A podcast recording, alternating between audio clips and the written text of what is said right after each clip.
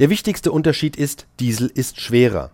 Diesel und genauso Benzin, also Otto-Kraftstoff, werden aus Rohöl gewonnen. Rohöl besteht wiederum aus Kohlenwasserstoffen. Davon gibt es sehr viele verschiedene Sorten und das Rohöl, das aus der Erde kommt, enthält alle möglichen große und schwere Moleküle ebenso wie kleine leichte. Und weil Rohöl ein totales Gemisch aus diesen leichten und schweren Molekülen ist, ist es für Verbrennungsmotoren unbrauchbar, deshalb wird es aufbereitet und genau das passiert in einer Erdölraffinerie. Dort werden die leichten und die schweren Moleküle voneinander getrennt und zwar mit dem gleichen Verfahren, mit dem man auch Schnaps herstellt, nämlich per Destillation. Das Rohöl wird destilliert, das heißt zum Verdampfen gebracht. Die kleinen, leichten Moleküle verdampfen schneller als die großen, langen. Und wenn man dann diesen Dampf wieder abkühlt, kondensiert er. Man kann ihn in einem anderen Becken auffangen und so hat man die leichten Ölbestandteile vom Rest getrennt. Benzin ist das Destillat vom Rohöl genauso wie Schnaps das Destillat ist von vergorenem Saft.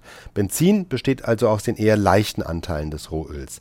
Es gibt aber daneben auch eine mittlere Fraktion, das sogenannte Mitteldestillat, mit den etwas schwereren Bestandteilen und genau das ist Diesel oder auch Kerosin. Und die noch schwereren Anteile, die übrig bleiben, sind dann Schmieröle, Schweröle, das Zeug, mit dem viele Schiffe fahren, bis hin zu Bitumen und Asphalt.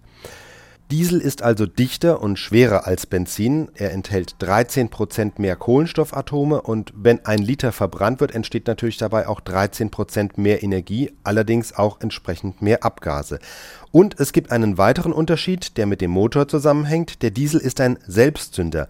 Er fängt schon an zu brennen, wenn er eingespritzt wird und deshalb verbrennt er auch sehr heftig und kann die in ihm enthaltene Energie etwas besser nutzen als der Benziner. Also konkret, der Ottomotor hat einen Wirkungsgrad von 37 Prozent, der Dieselmotor einen von 42 Prozent. Der Preis dafür ist allerdings, dass der Diesel schmutziger verbrennt und der Aufwand, um Dieselabgase einigermaßen sauber zu kriegen, deutlich größer und teurer ist als bei Benzinern